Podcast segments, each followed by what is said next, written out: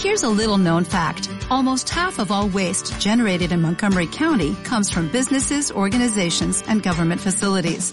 Reducing the amount of waste in your workplace will have a positive impact on our environment. It can also save you money on your disposal costs. Reducing waste and recycling at your business is easy to do and is the law in Montgomery County. Make it your business to recycle right. Learn more at montgomerycountymd.gov slash recycle right or call 311.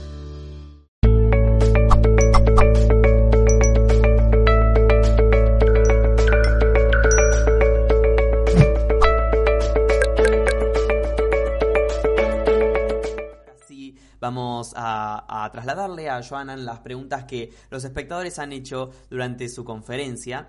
Desde Perú, Andrea Gabriela dice, mientras hablabas de estos avistamientos, ¿no? Dice, en Perú, vivo en Perú y no se habla nada de todo esto. Bueno, no sé en qué parte de Perú viva, pero a través de las redes sociales. Hay que recordar que en muchas de las ocasiones los medios tradicionales como radio, televisión, los periódicos no hacen alusión a este tipo de temática, ¿no? Lamentablemente. ¿Por qué? Porque los jefes de información consideran que esto no es importante. Pero si la persona que nos escribe entra a las redes sociales, va a encontrar una cantidad impresionante de avistamientos en Lima, sobre Arequipa, en Huancayo. Es decir, realmente hay una gran actividad en muchas, en, en, muchas ciudades importantes de allá del Perú. Y es ahí cuando nos damos cuenta entonces que también lo tenemos que seguir eh, y tenemos que darle muy, muy puntual seguimiento. Ahora, que los medios grandes no lo quieran tomar no quiere decir que no exista. Si los medios grandes no hablan sobre los contactados, no hablan sobre el fenómeno ABRI, no quiere decir que esto no esté ocurriendo en diversas partes del mundo.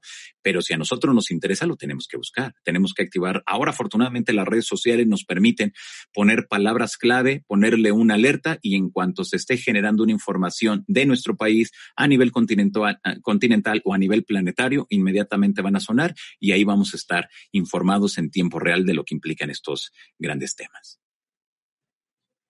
Perfecto, Joan, muchas gracias por, por esta respuesta. Nos escribe desde España Pedro Redes, dice, ¿crees que están preparando un Blue, un Blue Beam con la llegada de algo de los cielos de tipo mesiánico y que por eso hay confinamiento mundial?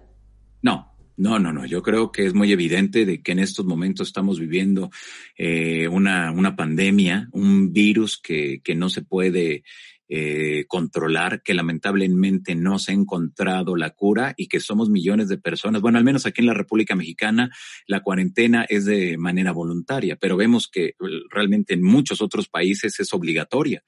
Eh, pero no considero que sea, miren, nada más, yo, yo hago esta reflexión cuando me han preguntado precisamente eso. Vamos a suponer de que realmente hubiera una empresa, que hubiera un político, que hubiera alguien que pudiera confinar a millones y millones de personas en todo el planeta a su casa, imagínense el poder que debería de tener esa persona, esa empresa o ese eh, político. Que, que nos mantiene en nuestras casas si fuera así. Pero desde luego que no. Esto yo creo que, y eso ya sería entrar en estas partes de las conspiraciones donde no hay nada. A lo mejor dentro de 10 años, a lo mejor dentro de 15 años nos dicen, ¿saben qué? ¿Se acuerdan cuando todos estuvimos guardados en nuestras casas, que no podíamos salir? ¿Se acuerdan? Ah, pues miren, aquí ya salieron los documentos desclasificados donde dice que fue tal persona, ta, ta, ta, ta. Pero mientras eso no ocurra, tenemos que hacer caso a, todas las recomendaciones de las autoridades de sanidad o de salud, dependiendo cómo se les nombre en sus países, para que nosotros estemos bien, para que no tengamos ningún problema de salud y ya. Así. Y creo que entre todos podemos parar esta esta pandemia y es responsabilidad de cada uno de nosotros. Y no considero que sea producto de alguien, de un país, no considero que sea producto de una empresa, no considero que haya sido producto de una sola persona, no lo considero. Considero que esto es un virus que, que de repente se salió de control y vemos que ahora con estas conexiones que tenemos a nivel internacional, los viajes y esto y aquello, y es ahí cuando nos damos cuenta la movilidad que tiene el ser humano de estar en muchas partes del mundo y hay una conexión tremenda.